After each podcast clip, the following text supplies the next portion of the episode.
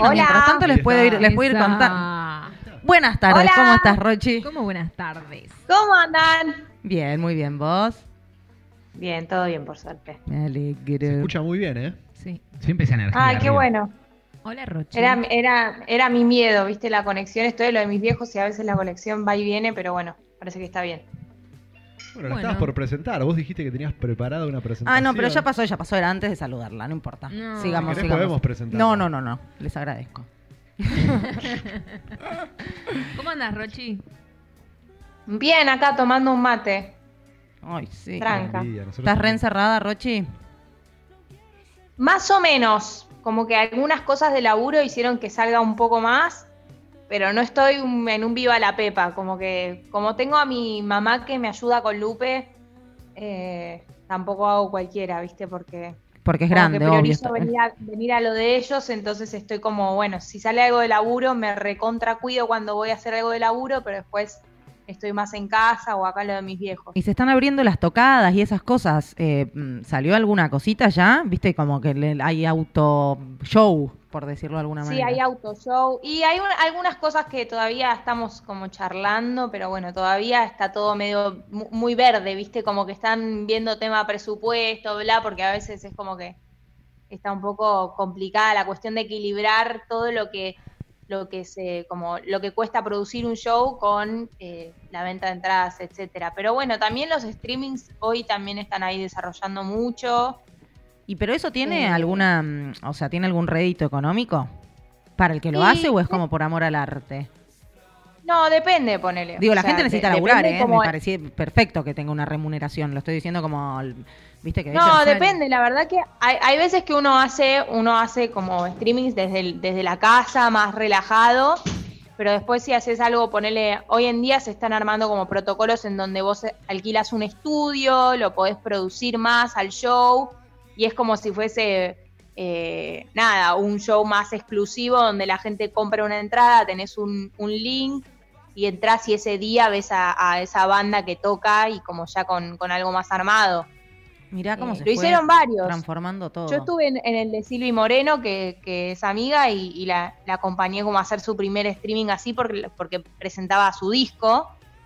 Y nada, está bueno también, es como otra manera, pero sí, es, es raro porque de repente tenés como vivos así más, más viste que cualqui- cualquiera puede ingresar, es gratis, y después tenés como los streamings más exclusivos que, que se están armando.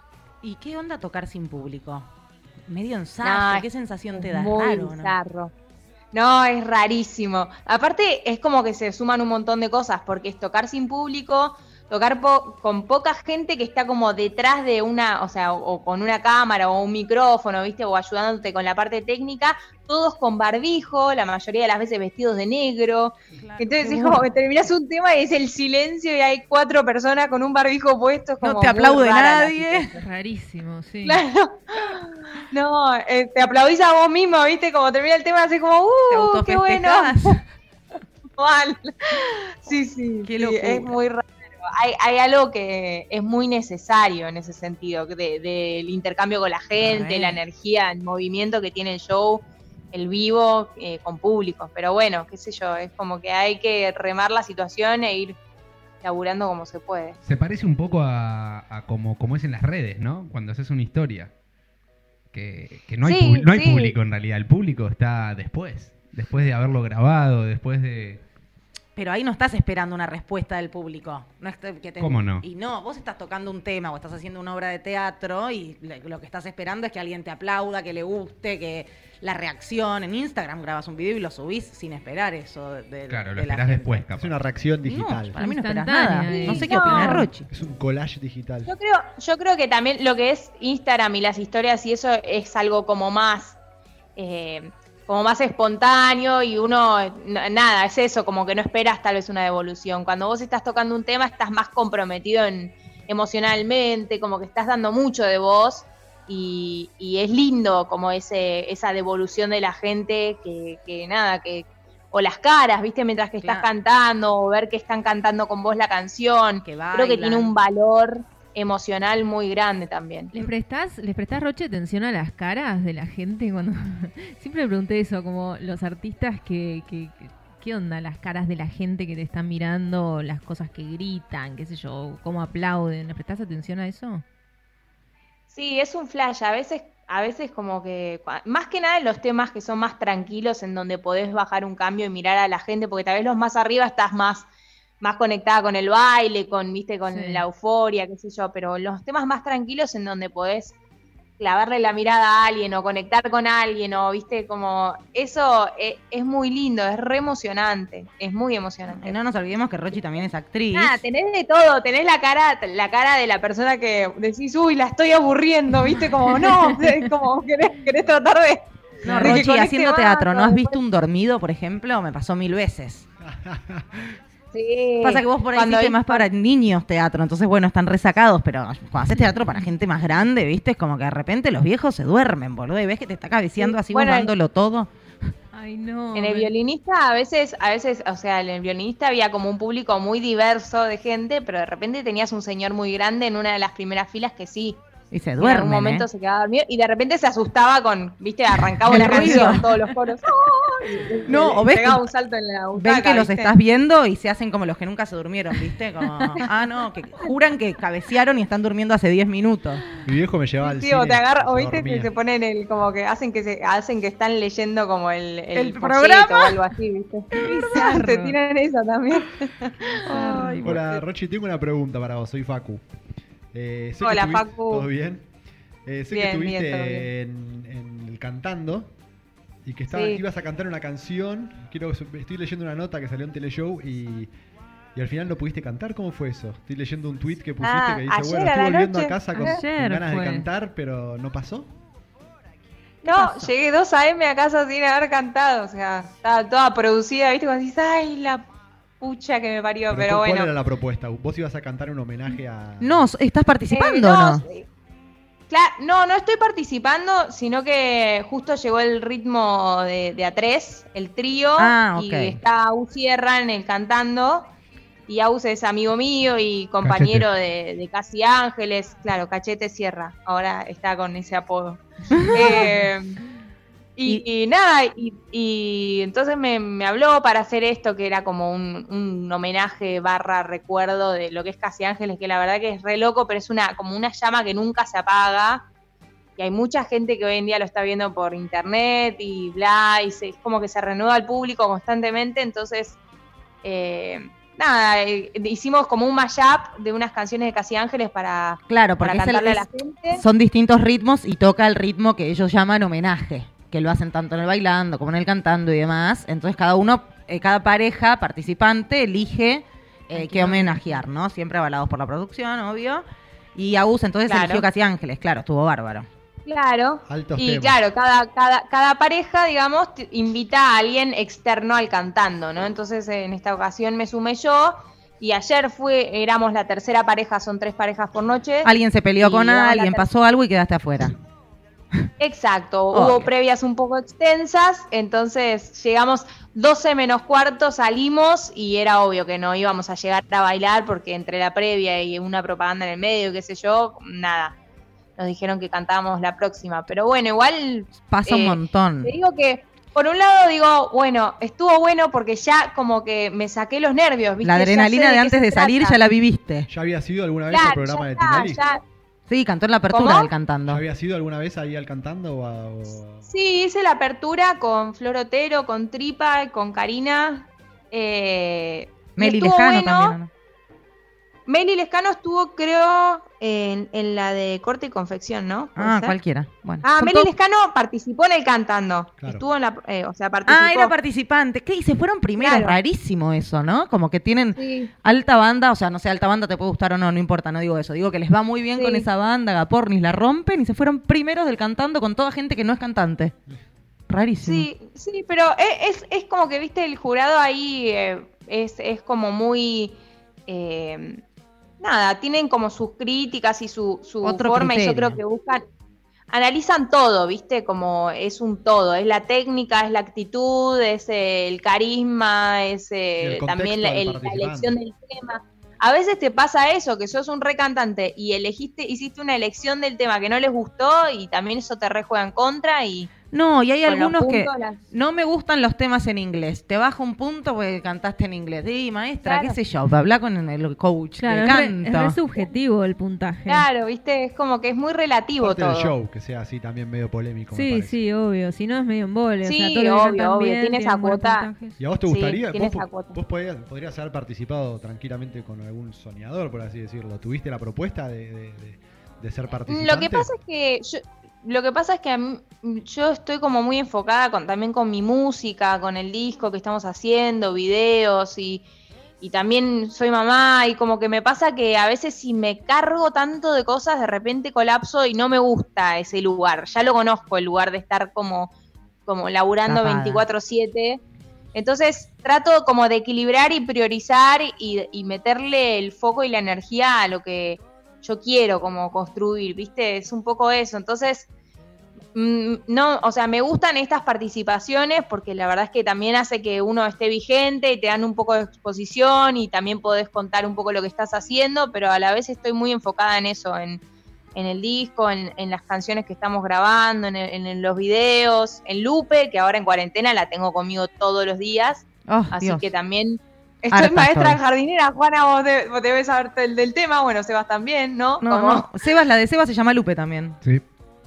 Ah, ¿en serio? Mirá, ¿Se, qué se llama. Lupe o Guadalupe la tuya? Lupe solo, Ah, Lupita. claro, igual, igual que nosotros. Mirá, Lupita. qué Nosotros le decimos Luperta.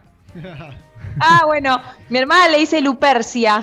Lupercia. Va. Y- No sé por Re, qué. re Che, los Rochi, nombres. Hablemos un rato de este tema, por favor. Lo ¿Qué estoy edad- qué edad necesitando. tiene. Lupe? Escu- ¿qué- qué? Lupe tiene cuatro. Es como toro más Es o como menos. toro y como Lupe. Pará de- ¿Qué día nació? Ay, como Lupe también, bueno. Son, todos tienen cuatro. ¿Cómo? ¿Qué día nació? Todos tienen cuatro. Sí. No ¿Qué, me- qué día nació? Ah, ok. Sí.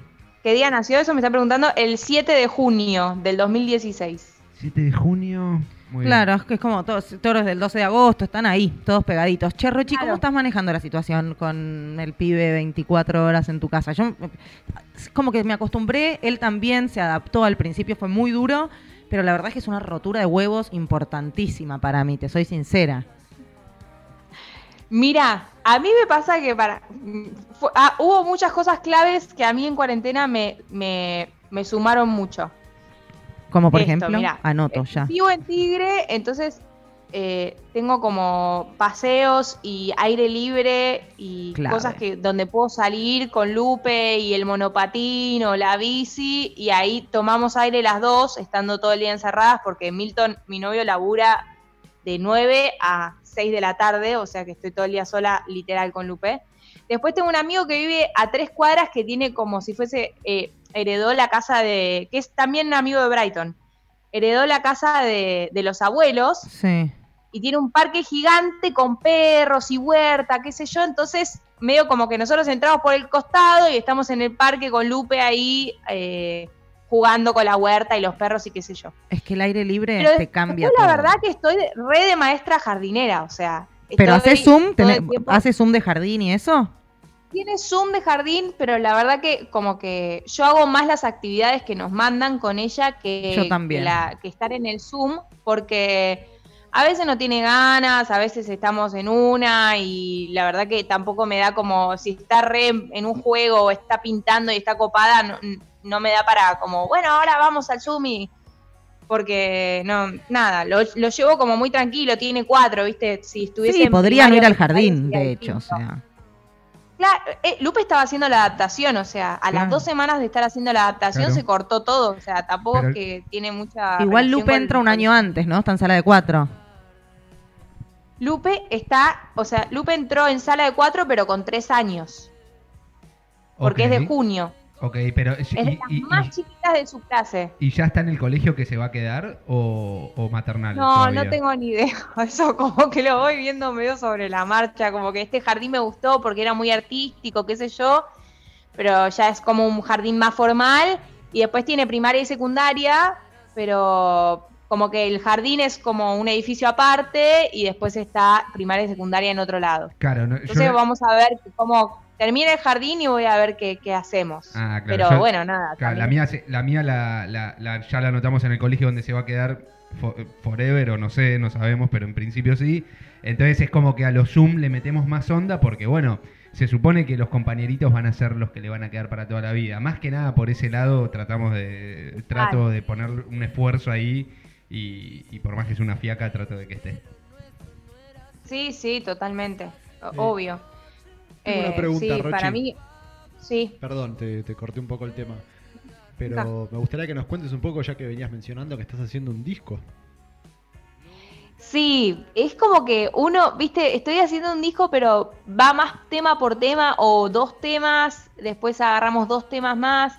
No, no es que ponerle el primer disco que hice ya teníamos la selección de los 10 temas y les metimos a los 10 temas juntos. Estos son como que vamos haciendo de a grupitos. Ok. Vamos componiendo y vamos grabando. Ahora estamos con dos que ya. Yo, yo grabo la voz, después tengo eh, mi no- o sea, Milton que graba las guitarras y después llamamos a músicos que nos gustan, amigos también, que a veces se suman, bueno, Brighton se suma a veces con el bajo, eh, Brighton Weinberg. Sí, sí, sí, ahora lo vamos, vamos Sí. a charlar un rato con Brighton. De hecho, quizás lo metemos a que te salude también. Ay, bueno, genial. Eh, y nada, y después con amigos y eso, yo lo que hago es, o sea, los temas, medio, el proceso es así, yo compongo en casa con la guitarra, a veces eh, la canción entera, a veces se me ocurre alguna melodía, a veces alguna letra. Milton lo mismo, a veces agarra y compone, bueno, bastante variado en ese sentido y a veces los dos juntos nos sale algo. Y en base a eso ya después lo, lo, lo armamos, lo maqueteamos en casa con, con el estudio que tenemos en casa muy chiquito y ahí bla. Y después lo llevamos a, los amigos o con los que estamos produciendo. Ahora estoy con, con Nico Cotton y Mateo Rodó que En serio, con Nico Cotton es un temas. capo. Es el productor de Sí. Conociendo Rusia. Sí, está recontra nominado a los Grammys ahí. Tiene un Está montón de temas chocho. buenísimos el chabón. Sí, Nico Cotton, yo, bueno, yo lo busqué porque me gustaba mucho cómo laburaba y medio que entre charlas que, vam- que íbamos y veníamos con el tema de los boleros, que también yo estoy muy enfocada en eso, que me gusta mucho la música latinoamericana y los boleros más que nada, entonces él estaba también con ganas de empezar a producir boleros y, y armamos ahí un pack junto con una editorial, entonces estamos como grabando ciertos temas y metiéndole también videos, que es como la parte actoral que a mí me gusta y que, bueno, canalizo un poco ahí todo lo que hoy no puedo hacer actoralmente en, en- en otros lados, ¿no? ¿Y dónde te gustaría actuar en el futuro? ¿Cuál sería como tu sueño? ¿Dónde, te, dónde pondrías como... eh, ¿Te gustaría trabajar para películas para afuera? ¿Te gustaría... cómo- ¿Cuál es tu, digamos, tu... Y España actoral. me llama, España me mucho, me llama mucho la atención. También México me dan ganas de volver y laburar allá, porque cuando fui fue solo recorrer, estar con la mochila, o sea, no, no fui a DF ni siquiera. Así que es como que son dos lugares que me llaman la atención, México y España. Me encantaría en algún momento poder hacer algo serie? series, eh, películas. Creo que es lo que más me llama hoy, lo que más también está viendo. Más que nada son series para las plataformas digitales y cine para también las plataformas que hay o las... sí, Te veo las- la, nueva, las- tem- la nueva temporada de Elite. Volviendo a- al colegio. Ah. volviendo a Casi Ángeles. Sería increíble eso. Claro. ¿Y dónde, Pero dónde bueno, se conocieron con Milton? Con Mito yo eh, había terminado de grabar una película muy pochoclera que se estrenó en el 2015. ¿Cuál? Pero, bueno, la grabé en el 2014 y me fui a México con una amiga a viajar, a recorrer un poco porque había estado laburando muchos años seguidos en proyectos como bastante intensos y tenía ganas de conectar completamente.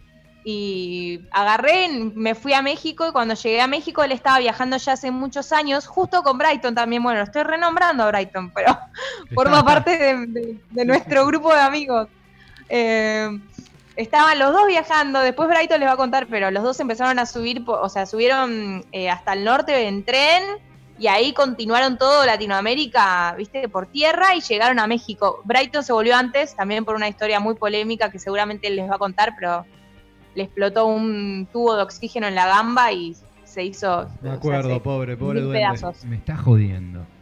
Te juro, y lo tuvieron que traer en avión de vuelta para hacerle mil operaciones. Pero tuvo diría oxígeno. que quizás no se la quiero ni preguntar para no llevarlo a ese lugar. Ah, bueno, ahora nos va a contar. Ahora nos va a contar, sí. quizás No, sí. igual, Sí. él te la, él te la recuenta, ¿eh? Está, es, es una anécdota muy tremenda de Sí, su sí, vida. Sí, sí, Bueno, y ahí se separaron y Milton siguió para México. Llegó a México y ahí estuvo un año y cuando, después de estar un año yo llegué con mi amiga directamente a México, a Playa del Carmen, y él estaba ahí tocando con una banda, con un italiano, qué sé yo, y nos conocimos ahí, y medio que pegamos onda con la música, eh, empezamos a tocar juntos, armamos una banda de cumbia. ¿Quién es este Terminamos facha tocando tocando- la viola, no?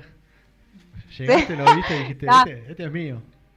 No, estaba todo flacucho, viste, como re viajero, mochilero, que se cagan de hambre, tipo, todo flacucho con la guitarra.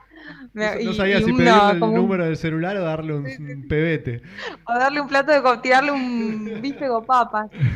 Eh, no, pero, y bueno, así, armamos una banda de cumbia muy divertida con mucha gente que viajaba por ahí, un brasilero, un uruguayo, otro italiano, eh, un chileno, bueno, así. Y se armó y esa banda de cumbia llegó a Cancún a tocar de teloneros de los decadentes en un estadio. Fue No. muy genial eso. Buenísimo. Así como banda? todo, viste, cuando las cosas se van dando, decís, De wow, no puedo creer cómo de repente de, de estar, no sé, como Sí, sí, pateando, sí. porque era eso, nosotros repartíamos flyers en la calle. Estuvo muy divertido como es, ese, esa vida opuesta de un momento para otro que viví en esos dos años. Uy, y- pa- Pasar de la fama de Casi Ángeles a de repente estar tirando. Claro, de la de, Casi. Ángeles, de los Rex, de, de las giras a Israel y todo, a estar repartiendo volantes en México, en, viste, con la bici en la playa, en Ojota, para tocar a la noche en un hostel. Creo como que eso fue muy, muy enriquecedor para mí, en un montón de duda. sentidos. ¿Cómo se llamaba Y bueno, la y ahí banda? ya ¿Cómo volví, ya volví embarazada. ¿Cómo? ¿Cómo se llamaba la banda? La Palapa de Marta. La Palapa de Marta, me Palapa acuerdo, me de- acuerdo Bien ahí, de Marta. de, de Milton. Sí, la palabra de Marta. Muy divertido. Se, se armó una fiesta porque tocábamos de todo. Tocábamos cumbia, tocábamos rock, tocábamos todos covers, pero muy conocidos. Y la gente flasheaba. Bombón asesino, no sé, algunas de, de soda, eh, algunas en inglés también rock, viste, sublime. No, estuvo Claro, muy divertido. No puede fallar eso. No, no, eran temas temas no que fallan. no fallaban, que Claro. todo el mundo conocía y que todo el mundo, como que cuando empezaba a sonar el tema era como, no, todos ahí. Aparte, en un en hostels en la playa, tomando cerveza, como que era imposible que, Espectacular. que- que salga mal. Para, ¿y te quedaste embarazada Así en que- México, dijiste recién? Claro, yo, o sea, estuve, eh, estuve ahí un par de meses, volví, estrené la película, me volví a ir a México, estuvimos un año más viajando, que nos fuimos para el Pacífico, como que recorrimos todo, toda la costa mexicana, Qué lindo. y después nos instalamos en Tulum, y ahí en Tulum estábamos justo llegando al final como de ese viaje. Yo tenía fecha de vuelta para noviembre y en octubre me entero que estaba embarazada. Wow. Qué lindo. Mucho Tulum Tulum hubo. che, Rochi, ¿y estás vegetariana? Yogi, ¿estás como en eso o no? Y estoy en esos procesos. Me lo tomo con mucha calma porque nada, como que ni mi novio ni mi hija son vegetarianos y tampoco veo que estén con muchas ganas, entonces cocino un poco de todo. Pero de a poco voy largando, voy largando la carne, como que, y estoy haciendo profesorado de yoga también, entonces como que eso te hace como tomar un poco más de conciencia, aparte de todo lo que está pasando con, bueno, no sé si vieron en las redes, pero se está publicando mucho el tema de, de la quema de los bosques, de todo lo que está pasando con, con nuestro Sí, en país Córdoba, en y en ¿no? nuestro planeta es Todas mis terrible. amigas pero- Es un camino de ida al vegetarianismo. hacen yoga terminan vegetarianas. Y sí, va muy de la Y mano. sí, Che, Roy, te hago una es pregunta. que vas tomando conciencia, te vas conectando de vuelta a, a- para mí, a, no sé, a como al medio ambiente, a, a- a cómo cuidar, a- y viene acompañado un montón de cosas, no solo de, de la alimentación, sino también de reciclar, de tratar de reducir lo- lo- los residuos que generamos, como que creo que es un todo que una vez que entras en esa es muy difícil volver para atrás, porque poner, a mí me pasa que yo tengo compost en casa, ¿no? Que es el- son los residuos orgánicos que vos los metes en una como en un recipiente y se van transformando en tierra, Sí. Que es re loco ese proceso, es hermoso y lo, lo hacemos mucho con Lupe, que flashea con las lombrices y cuando abrimos la, o sea, levantamos la tapa y hay tierra, de, no sé, todo lo que comimos es un flash. Pero me, me cuesta mucho tirar una cáscara de banana en una bolsa de plástico. Siento que es como el sentido común no, no, No, no coincide para clave, nada. Como que es algo que se desintegra y que no genera, no, no contamina, sino que nutre la tierra y lo estamos tirando en una bolsa de plástico que es un, eh, Sí. viste, como que no tiene sentido. Y Cuando conectás con eso empezás como a hacer pequeños cambios en el día a día con esas cosas y reciclar y todo con, creo que también teniendo a Lupe que es como que está medio esponja en ese sentido, ya ella agarra, no sé, se come algo que tiene un envoltorio de plástico y me dice, mamá, lo- hay que reciclarlo, como que ya lo incorporó. Entonces, en ese sentido, para mí está buenísimo, porque son las generaciones que vienen y, clave. y tien- y tienen que, nada, eso tenerlo incorporado, que yo de chica no lo tuve. O sea, no lo No, tuve porque justo era el boom de, uy, la, la comida instantánea, el microondas, viste, Claro. como simplifiquémosle la vida a las amas de casa. El boom del Y microondas. claro, sí, ¿qué? El Mi- boom del microondas fue tremendo. Mi papá cuando se separaron, de- mi mamá y mi papá, comía literalmente, no te miento, solo microondas que venía, almorzaba y cenaba un esos cosos es de, de, Instantáneo. de aluminio con tapita Ah. que los metías tres minutos en el microondas, comía eso, solo eso, no te miento. Sí, Así- Y, pero, Claro. ¿Vos o rey? ¿Quién? Ella. Papá, el papá. Ah, ok, porque tu viejo acá con la cocina no se manejaba ni un poco. No, no, no se maneja, pero digo, se, se- no, se separó y mi mamá le decía, tipo, no le, a- y siempre comía pescado y a mí no me gustaba el olor cuando lo ponía en el microondas y se empezaba a calentar. Entonces yo no lo comía y volvía y le decía a mi mamá, mamá, papá hace comida en el microondas, en un coso y no me gusta. Y mi mamá le decía, no sé, hacerle una milanesa a esta chica, pero no le gusta la comida de microondas. Fue todo un tema. Pero bueno, che, tenemos acá a Brighton, que tanto lo nombraste, ¿eh? ¿Qué tal Brighton? Sí. ¿Qué tal? ¿Cómo anda? Así que fui nombrado. Ah, pero sin sí, parar. Hola. Yo esperando para entrar al Zoom no podía, no, no escuché qué pasaba, pero, pero bueno, espero que hayan hablado bien de mí. Y si Siempre, hablaron mal, siempre. que por lo menos genere misterio. ¿Cómo va a hablar mal de vos si sos un ángel?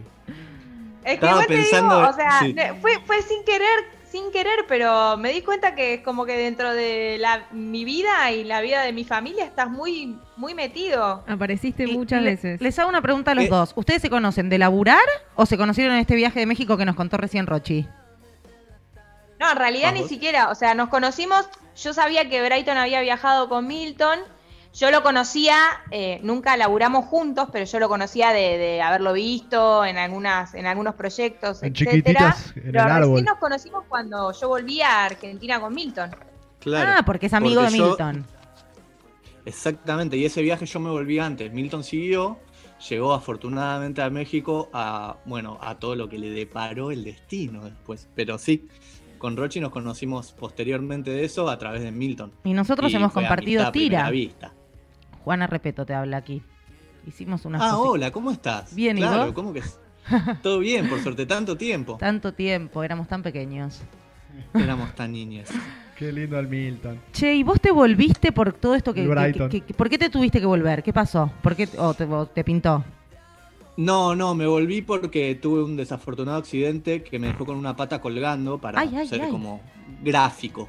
De eso hablamos Sí, Eso un lo que yo le decía, que les cuente esa anécdota. Yo- Ahí eso va. es lo que yo les decía. Claro, bueno, tuve, tuve, fue así. ¿Es apto para impresionables? Pues ya estoy frunciendo el tor, te digo acá. mira. No, tranqui, voy a. Frunza tranquila, voy a tratar de no ser demasiado gráfico más que. Igual contala como te guste En- contarla, ¿eh? Ok, ok. Bueno, estaba surfeando. Súper. No, mentira. Este, estábamos viajando con. Milton y en un momento, bueno, viste que cuando venís viajando vos tenés que laburar un poco de lo que sea. Y en esa Milton estaba sin laburo, yo todavía estaba en Perú, él ya estaba en Ecuador. Me fui corriendo como lo más rápido posible hasta, hasta Montañita, que es donde estaba Milton. Y en el trayecto, a través de un conocido y una conocida, conseguí laburo para ambos en un eh, complejo que tenía restaurante, cabañas, eh, centro de buceo y qué sé yo. Yo laburaba en el restaurante de ayudante de cocina, Milton laburaba manteniendo las cabañitas, cortando el pasto y demás. Eh, y una noche salí de laburar en el restaurante y la gente del centro de buceo estaba arreglando unos tanques de oxígeno muy sanamente Ah, y como que nos quedamos charlando. Y en esa que nos quedamos charlando, un tanque de oxígeno que estaba medio flojito de papeles explotó y la válvula, que es como una tapa, es como una cruz de metal, salió volando y me atravesó la pierna. Literalmente de un lado al otro. hacer. Li- literalmente, me dejó 10 centímetros de hueso hecho pedacitos ¿Qué? y la pierna colgando como si fuera un banderín del viento. ¿Qué parte de la pierna? Eh, justo a 10 centímetros del tobillo, ponele un poquito más arriba del Ah. tobillo. Ay, Dios, Dios. ¿Y qué, qué- qué- cómo Sí. ah, sucede? Pierna, así, esta situación. ¿Vos te Ahí alguien ves? te agarra primeros auxilios. ¿Cómo sigue el cuento? No tanto, en realidad. Volé por el aire este, y como que entre una humareda de confusión, eh, uno empezó a preguntar, ¿estamos todos bien? ¿Estamos todos bien? Y yo levanté la mano y dije, no, no estoy bien. Levanté, sentí algo en la pierna, levanté la pierna y cuando levanto, bueno, Lo viste este, todo. todo flojito, vi todo, dolor extremo y ahí me subieron a la caja de una camioneta muy viejita que había ahí y me llevaron una hora de viaje hasta una clínica No. de traumatología suficientemente precaria pero suficientemente apta para O sea, lo, lo más cerca que había, digamos. Exactamente. Y recién ahí me cosieron. Antes de eso no me hicieron torniquete ni nada. Que afortunadamente no sangré mucho, entonces no necesité torniquete. Ah, Porque de haber necesitado torniquete, quizás lo que tiene torniquete es como corta tanto la irrigación de sangre hacia la, la extremidad que puede que después te la tengan que. directamente no se recupere. Claro. Para, ¿y te- que- solo necesitó costura eso? No, te habrás No, operado. primero me cosieron nomás. pintura. Primero me cosieron y me, y me dieron una dosis importante de morfina que me dejó bobo y lo suficientemente apto de no sentir dolor. Este, pero después de eso estuve tres días internado allá y en el primer vuelo que conseguimos, gracias a mi madre y, y- y la ayuda, este, pude, pude volver acá y que me operaron. Estuve dos operaciones, tengo clavos en la pierna y demás. Y ahora puedo tener una vida normal. ¿Pero te costó recuperarte tiempo? ¿Te llevó un Y tiempito? casi un año. Hasta volver a Uh, caminar sin bastón, sin muleta, sin nada, un año. Alto Tremendo, accidente, boludo, tremendo. tremendo. Sí, y ahí lo único que hacía era tocar el bajo. Bien. Claro. Qué grande. Y ahora, Y y ahora tocas y una ahora- banda ¿Y, espectacular. y sentís que te perfeccionaste en ese tiempo? Digo, ¿te sirvió? O sea, haciendo un análisis viendo para atrás y siempre, bueno, uh, si uno que lleva Sí, me re supongo que prefiere evitar esa desgracia, pero sacándole el lado bueno, ¿te, te sirvió? Mira, hoy en día, hoy en día ya con tiempo van ya más de siete años de esto. Sí. eh, la verdad que me pasó y creo que me tuvo que pasar en algún punto, porque me hizo cambiar un montón de perspectivas. Me pongo ahí todo Pablo Coelho. Pero no, No, me hizo valorar un sí. montón de cosas de la vida, ¿viste? Yo venía en un viaje 22 años, este, Cualquiera. de jodita, ¿viste? De mochila, tocar en la calle, laburar de lo que sea. Estaba en una y de repente caí en Buenos Aires, literalmente. En la caída me rompí la pierna, ponele por decir así. Y, y ahora nada, como que me centró un montón de cosas. Y sí, en el bajo me ayudó un montón pasar mucho tiempo con el instrumento. Y Culosilla. también a decir, quiero laburar con el bajo, quiero hacer todo lo que pueda hacer de laburo con la música. Y hoy en día, por suerte, en eso estoy. Bien ahí. Este, ¿Escuché el bajo ahí de fondo? ¿Puede ser? sí, sí. ¿Tiraste unas, unas lo, magias? lo tiene en la mano. es que lo tengo en la mano porque estoy todo el día. Sí. No. Che, paren, la tenemos ahí Rochi y seguís ahí. ¿Estás Sí, ahí? estoy acá, estoy acá. Bueno, Estoy te- acá. Te liberamos. ¿Crees que te liberemos, Rochi? Pero, ah, yo la quería escuchar cantar. Ah, y, y podría can- bueno, pero cantar a Un dúo. capela. Pobre, pobre. ¿Un dúo de Es algo? dificilísimo hacer un dúo por, por no, no- no la expongamos. Bueno, bueno, bueno, perdón. Si querés perdón. verla cantar, poné Me cantando, excité. cantando por un sueño. Para, pero, pero no, antes de cerrar, Rochi, contanos del. eh, perdón, No, eh, acá de En vez de Brighton, cantando, danos un en minuto. vez- En vez, de cantando, pongan Spotify. Ah, eso, ahí va. Contanos dónde podemos YouTube, encontrar tu música. Claro. Para, yo no lo ¿No? encontré en, en- Spotify. ¿Dónde es? Rocío y Garzabal. Fácil, corta. Corta ahí al pie. Hay unas canciones hermosas, por Acá favor. está, acá está. Y están tus. tu- vos tenés un disco que se llama Los Árboles, ¿no? O Entre los Árboles. Y Entre los Árboles es el primer disco que es más rockero y ahora como que esta etapa es un poco más, más ahí latina barra bolerística. Y- y quieren en escuchar un Spotify con tu nombre lindo, están todos los temas. partir. ¿Cómo? En Spotify ponemos tu nombre y están tus discos. En, en Spotify está todo y en. YouTube también, en el canal de Hay unos YouTube. videos también increíbles, que han hecho. Hay unos muy- videos en donde está. Brighton también participando. Ah, hay un Muy video que yo aparezco muy chanta tocando un instrumento que no es el mío y tirando face como un cara roti. Muy bien, tirando magia. A mí me gustaría, Rochi, que hagas un tema con los Bradley. Qué buena banda ¿Cómo? los Bradley. Que hagas un tema con los Bradley. Ay, sí, pero bueno, los Bradley tienen que volver, ¿viste? Están ahí como que. Ahora están los mangrulleros más a pleno. Bueno, Nafta también a pleno, a pleno. Eh, soy medio fan de todas las bandas acá del barrio, ¿viste? Agua de Florero también. Son los chicos que hacen son cubano, más de, de acá de zona norte. Soy, Sí, soy sí. bastante fan porque Milton me como que me, me empapó de todo eso y, Mucho y talento. consumimos mucho esa música, ¿viste? Pero estamos, a, a- sí, la verdad que me gusta mucho. Ojalá en algún momento pues vamos. Con Agua de Florero toco bastante eh, y es más, hasta a veces Juanma, que es el guitarrista, viene conmigo y, y hacemos cosas juntos y son la banda a veces cuando tocamos. Eh, Y con los Mangru también. pero, y con los mangrulleros he ido, a he, he ido de invitada también.